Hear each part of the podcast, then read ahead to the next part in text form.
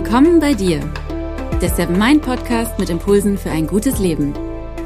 Für alle, die mehr Achtsamkeit und Gelassenheit in ihren Alltag bringen möchten. Herzlich willkommen hier im Seven Mind Podcast. Mein Name ist René Träder und heute gibt es eine ganz besondere Folge für euch. Es ist nämlich eine Interviewfolge. Ich habe mit Professor Dr. Med Tobias Esch gesprochen und gemeinsam haben wir auf die wissenschaftliche Seite der Meditation und von Achtsamkeit geschaut. Also, was passiert bei uns im Gehirn, wenn wir meditieren und achtsam sind? Aber was hat das auch für Auswirkungen auf uns, auf unser Wohlbefinden Wohlbefinden, auf unseren Körper bis hin zu unseren Genen. Tobias Esch ist Jahrgang 1970, geboren in Bremen. Er ist Allgemeinmediziner, Neurowissenschaftler und Gesundheitsforscher. Gerade hat er eine Professur an der Universität Witten-Herdecke in Nordrhein-Westfalen und zwar für integrative Gesundheitsversorgung und Gesundheitsförderung. Außerdem war Tobias Esch unter anderem Gastprofessor in Harvard. Sein Schwerpunkt ist die Mind-Body-Medizin und die Glücksforschung. Dabei interessiert er sich besonders für Meditation und Achtsamkeit und so haben wir natürlich auch darüber gesprochen, welchen Zusammenhang es zwischen Geist und Körper gibt und was das vor allem für uns im Alltag bedeutet, wie man besser mit Stress umgehen kann und wie wir glücklicher werden können. Sein aktuelles Buch heißt Der Selbstheilungscode, die Neurobiologie von Gesundheit und Zufriedenheit. Ich habe mit Tobias Esch geskypt für ungefähr eine Stunde. Daraus sind jetzt zwei Interviewteile entstanden. Hier im ersten Teil beantwortet er ganz spontan sieben Fragen und wir reden darüber, wie er Achtsamkeit und Meditation in den Alltag integriert. Und im zweiten Teil geht es vor allem um die wissenschaftlichen Erkenntnisse und wir reden darüber, wie wir selbst dazu beitragen können, gesund zu bleiben oder wieder gesund zu werden. Ich wünsche dir viel Freude und gute Erkenntnisse beim Hören. Tobias Esch, herzlich willkommen hier im Podcast. Ja, hallo. Wie geht's denn? Ja, äh, es geht gut. Jahresendstimmung ist immer auch eine Stimmung, die gut geeignet ist, um zur Besinnung zu kommen. Und äh, Achtsamkeit, das Thema, über das wir sprechen wollen, hat ganz viel mit Sinnlichkeit und den Sinnesorganen zu tun. Insofern eine, eine gute Zeit. Mhm. Jetzt habe ich ja schon gesagt, dass du dich ganz viel auseinandersetzt, auch mit dem Thema Glück. Und deshalb meine allererste Frage an dich. Wann warst du denn das letzte Mal glücklich? Ähm, gestern, muss ich zugeben. Äh, Im Kontext meiner Familie und meiner, meiner Kinder äh, gab es äh, diverse Situationen, wo wir äh, miteinander tränenreich gelacht haben und äh, ja, ich das Verbundenheitsgefühl mit der Familie sehr deutlich gespürt habe. Und das macht mich, äh, wie viele andere Menschen auch, nicht ganz überraschenderweise glücklich. Mhm. Im Vorfeld hatte ich mich gefragt, wie diese erste Frage so am besten zu formulieren wäre. Eine andere Alternative wäre gewesen, ähm, was also was hat dich zuletzt glücklich gemacht? Und ich hatte mich gefragt, ob das einen Unterschied machen würde. Also würdest du was anderes antworten, wenn ich dich frage, was hat dich glücklich gemacht zuletzt? Oder wenn ich dich frage, wann warst du das letzte Mal glücklich? Ja, würde ich wahrscheinlich gar nicht so äh, sehr anders antworten, weil ähm, die Frage, was mich glücklich macht, da bin ich auch äh, nicht anders als das, was die Wissenschaft behauptet. Äh, das sind nämlich in allererster Linie Beziehungen zu Menschen ähm, der Partnerschaft, äh, zu den eigenen Kindern, vielleicht den äh, Freunden, aber sozusagen auf der Skala der Dinge, die glücklich machen, stehen Beziehungen ganz oben. Und insofern ist das Was und das Wann zum Glück, sage ich mal, in meinem Fall relativ identisch. Ähm, anders kann es durchaus auch sein, wenn man auf die Frage was ziemlich sicher sagen kann, was es ist und dann die Frage wann man eine lange Pause hat und einem nicht einfällt, wann das zuletzt war. Das kann natürlich passieren. Hm. Aber dann wäre das zum Beispiel ein Zeitpunkt, äh, wo man sagen müsste, Mensch, da muss ich mir mal was, das muss ich mir angucken, da muss ich vielleicht mal was ändern. Mhm. Glücksmomente können ja aber manchmal auch entstehen, wenn man so ganz für sich ist. Also gerade in der Meditation, gerade bei der Achtsamkeit. Also man macht vielleicht eine Bergwanderung ganz für sich alleine oder man verbringt auch einen Nachmittag für sich ganz alleine oder auch in der Meditation. Gibt es ja auch diese Glücksmomente für sich. Mhm, das stimmt. Also wenn wir das Glück sozusagen etwas weiter äh, oder neurobiologisch äh, fassen wollen, dann hat es was mit Verbundenheit zu tun. Die Verbundenheit, die ich mit anderen Menschen habe, Stichwort Beziehung, was wir eben schon besprochen haben, die beginnt natürlich zuallererst äh, bei der Verbundenheit mit mir selbst. Und wir wissen aus der Forschung, dass das gar nicht so groß gegensätzliche Paare sind, äh, das nach außen und das nach innen.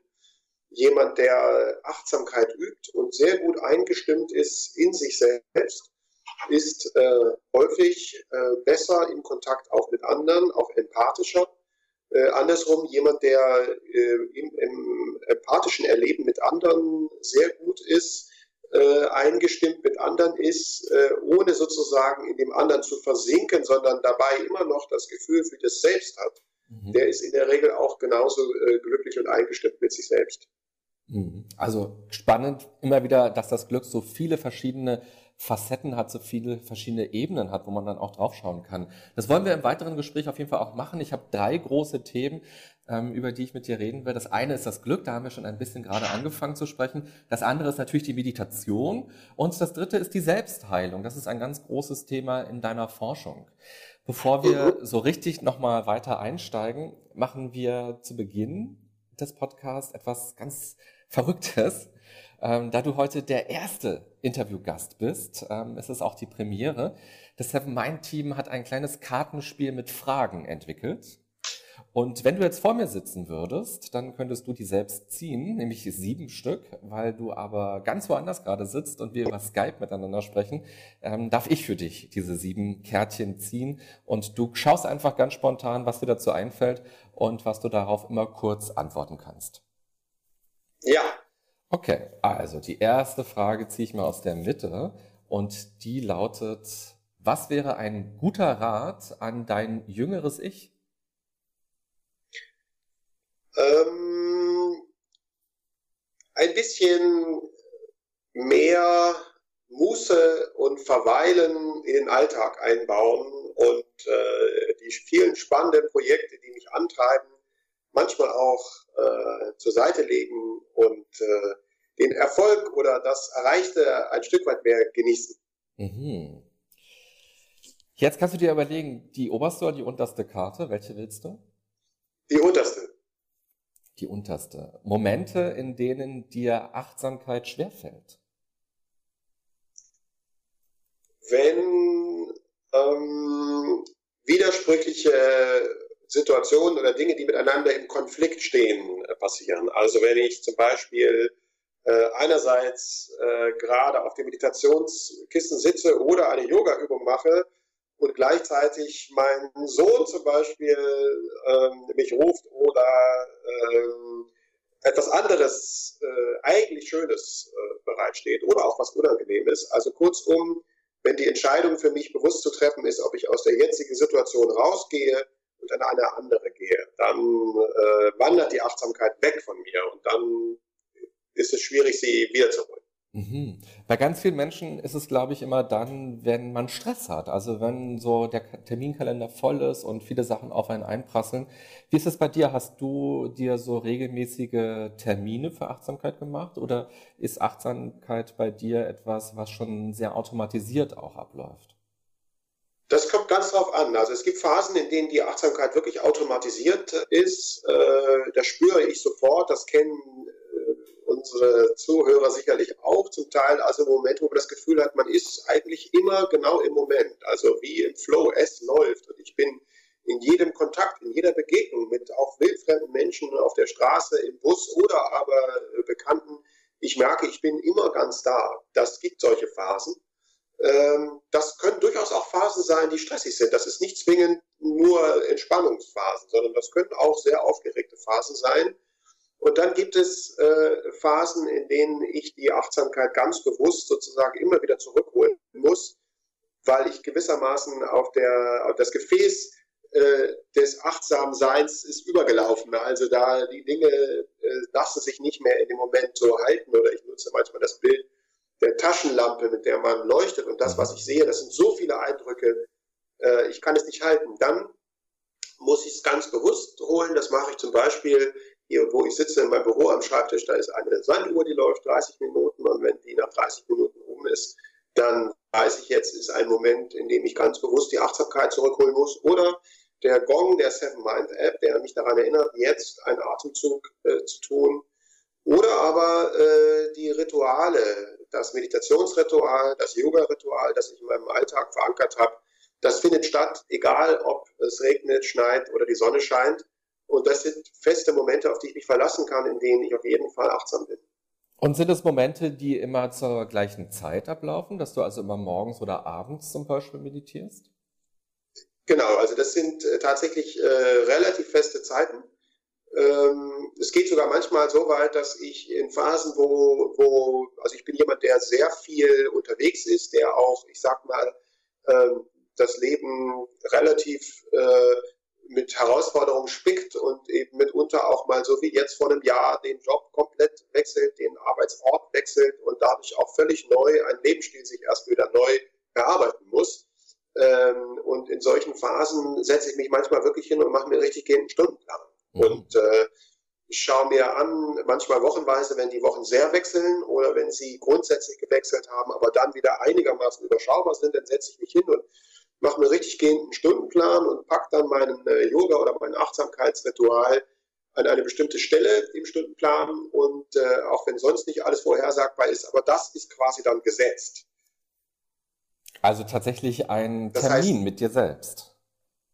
Ja, ganz genau. Also das ist jetzt nicht, dass wer, wer das hört, denkt, oh Gott, der Mann ist ja zwanghaft. Nein, das brauche ich normalerweise im Alltag nicht. Mhm. Aber es gibt eben Phasen, äh, wenn man das Leben insgesamt viel in Bewegung hat, ähm, in, in, im wahrsten Sinne des Wortes, äh, dann ist es manchmal, das kommt jetzt nicht, das kommt jetzt nicht häufig vor, aber ab und zu setze ich mich hin. Es gibt sozusagen ein Template für den Stundenplan auf meinem Computer und den hole ich raus.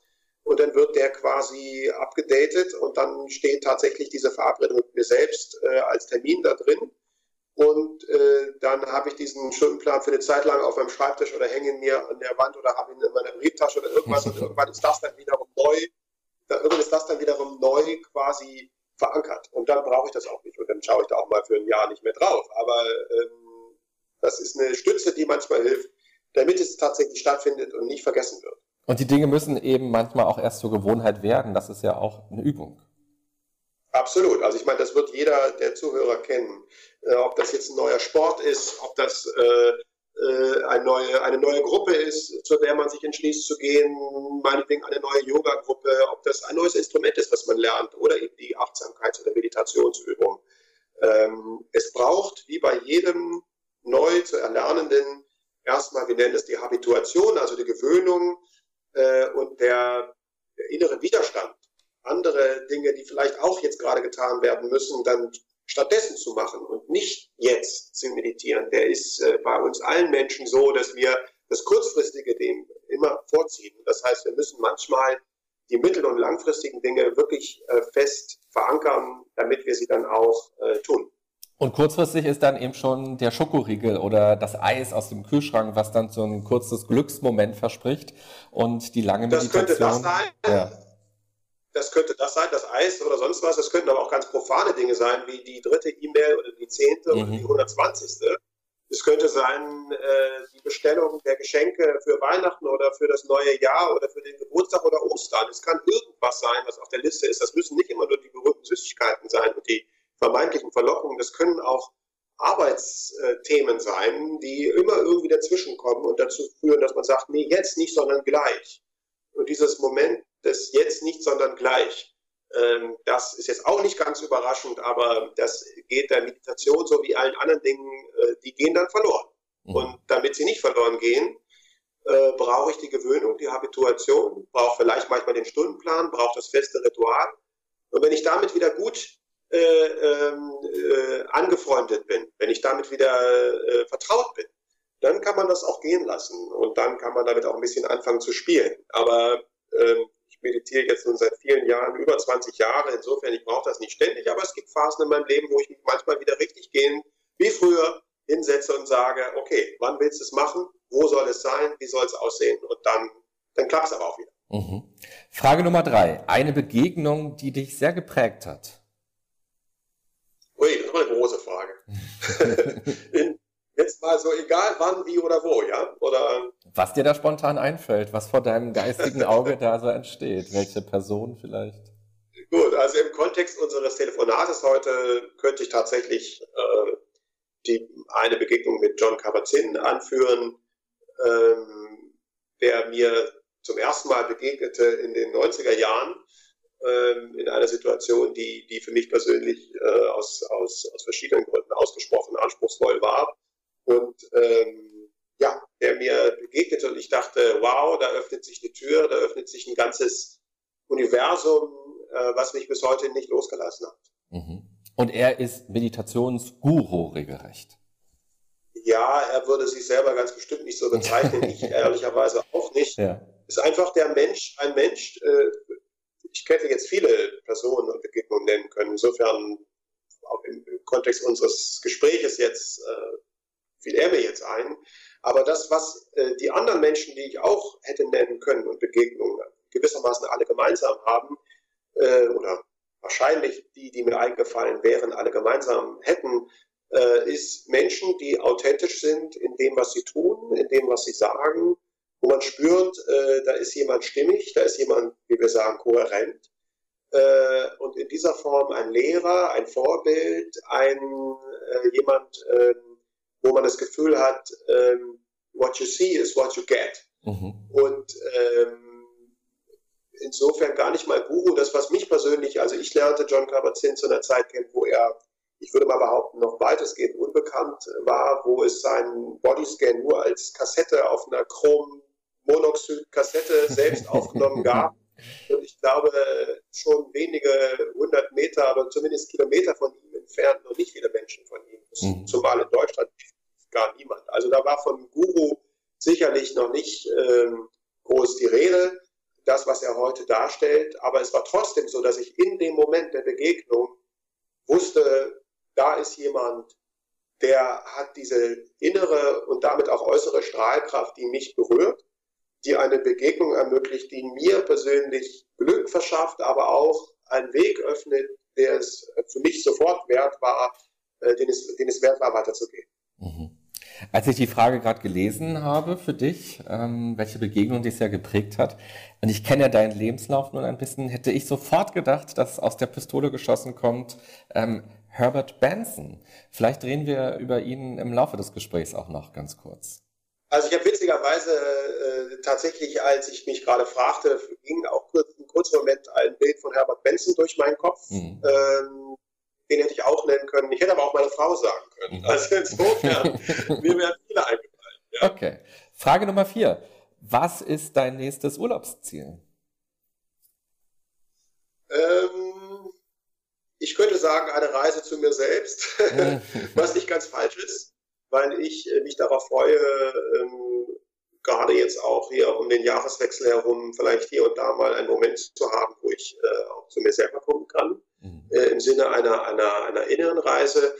Ähm, geplant äh, ist eventuell ein Wochenende äh, in den All, in, sagt man, in den Allgäu, ins Allgäu, mhm. ähm, zu einem befreundeten Meditationslehrer in kurz in absehbarer Zeit. Aber das ist noch nicht, äh, ist noch nicht eingetütet. Insofern eine wirkliche Reise, wo ich jetzt schon sagen kann, dann werde ich da sein, äh, kann ich im Moment gar nicht genau angeben. Insofern freue ich mich mehr auf die innere Reise, die sehr viel früher ansteht und die auch mindestens genauso eindrücklich sein wird. Frage Nummer 5. Was ist schwieriger für dich? Anfangen oder aufhören? Aufhören. jemand, der, der schnell zu haben ist, Dinge anzufangen.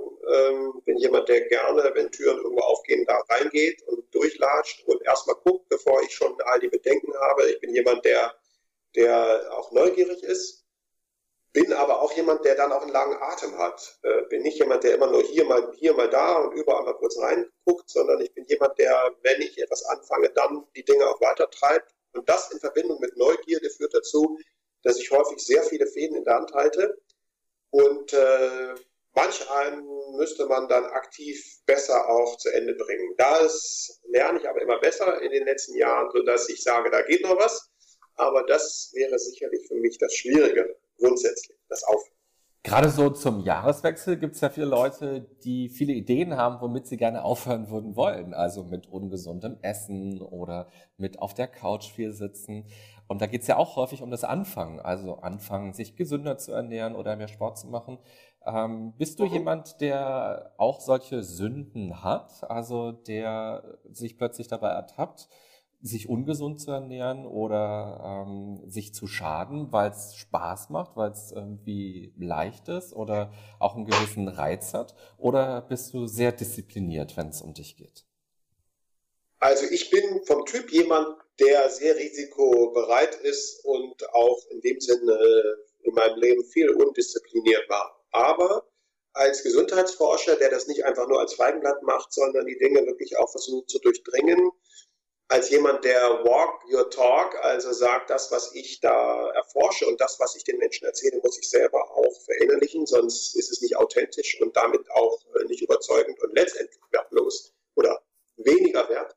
Als jemand, der das also über viele Jahre praktiziert und macht und lernt und beforscht, habe ich mir immer mehr tatsächlich auch Disziplin tatsächlich antrainiert, auch einen gesunden Lebensstil antrainiert, der inzwischen zu mir selber geworden ist, der mir auch Freude macht ähm, ich habe viele der Dinge, die man als allgemein ungesund oder sogar schädlich äh, kennt, äh, betrieben, aktiv und weiß auch, wovon ich spreche. Insofern heute äh, gibt es gar nicht mehr so viele äh, dieser Sünden in Anführungszeichen. Eine ist vielleicht Schlaf, dass ich äh, häufig abends noch zu lange arbeite, beziehungsweise Dinge tue, sodass äh, ich genau weiß, ich bräuchte eigentlich eine Stunde mehr Schlaf, die fehlt manchmal. Das ist so eine meiner wenigen verbliebenen Sünden in Anführungszeichen. Die anderen Dinge, Alkohol, Süßigkeit, Rauchen, Drogen, sonst was, da bin ich jetzt weitestgehend, glaube ich mal, im mäßigen Bereich, dass ich, äh, oder, oder auch im abstinenten Bereich, wie auch, wie auch immer.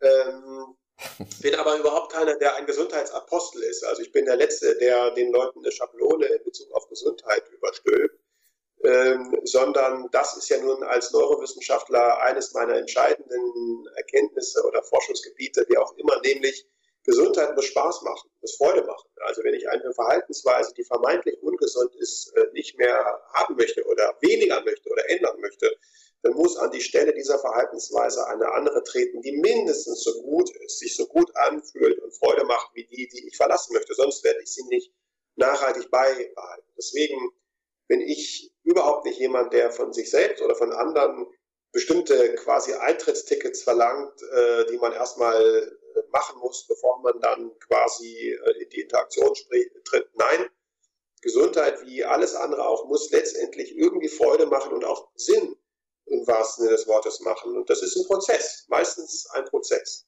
Ja, und damit und, hast du ja äh, auch schon gerade den wichtigen Punkt verraten, warum viele gute Vorsätze am Ende scheitern. Also man nimmt sich vor, weniger zu essen oder sich gesünder zu ernähren, aber plötzlich stellt man fest, man hat gar keinen richtigen Plan dafür. Man weiß nur, worauf man verzichten will.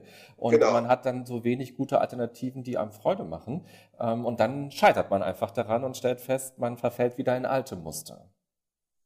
Genau so ist es. Und äh, meine Erfahrung ist nachhaltig also man kann mit Druck und Verboten eine ganze Menge bewirken. Das will ich auch nicht verschweigen. Das gilt für die Nichtraucherkampagne, es gilt auch für bestimmte andere äh, Kampagnen in Bezug auf zum Beispiel Süßigkeiten und, und Konsum von, äh, von ähm, äh, ich sag mal, stark äh, zuckerhaltigen äh, Softdrinks. Äh, aber wenn es nachhaltig sein soll und vor allen Dingen, wenn es Freude machen soll im Sinne von ich hab's gemacht, ich selbst hab's gemacht, braucht es einerseits die Entscheidung, die Absichtsbildung, dann das Tun und vor allen Dingen den Plan, äh, was an die Stelle treten soll. Und wenn das zusammenkommt, und da hilft zum Beispiel die Achtsamkeit ungemein, weil die Achtsamkeit ja heißt sinnlich werden, genießen, äh, die Dinge auch wirklich in ihrer Fülle wahrnehmen. Wenn das alles zusammenkommt, dann äh, kann Gesundheitsförderung sehr gut funktionieren und auch nachhaltig sich verändern. Frage Nummer 6. Auf was bist du stolz?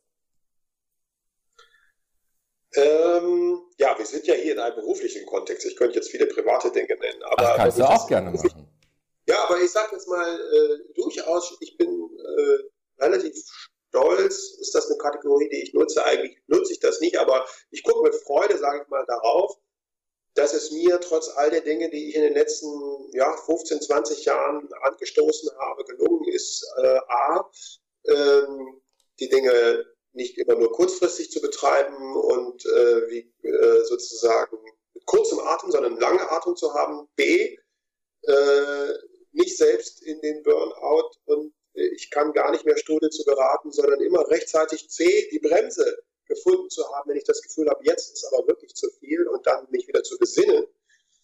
Und D, äh, ich kriege das Feedback, da muss man aufpassen, das kann natürlich auch narzisstisch äh, extrem aufladend und einen selbst überhöhend sein. Deswegen muss man sich da immer ein bisschen im Spiegel gucken und sagen, naja, ist das wirklich wahr? Aber ich kriege zumindest häufig das Feedback, ähm, dass es mir, obwohl ich Mitarbeiter habe und äh, sozusagen auch, auch eine Leitungsfunktion habe, ähm, gelungen ist, ich sag mal, irgendwo auch, auch Mensch zu bleiben. und, äh, die Menschen, die mit mir zusammenarbeiten, äh, auch die Menschen, die mich privat kennen, zumindest äh, mir das Gefühl geben, dass bei all den Rollen, die wir haben, die natürlich alle nur Zuschreibungen sind, äh, am Ende ich als Mensch immer noch wahrnehmbar und nahbar und äh, ich sag mal normal bin. Mhm.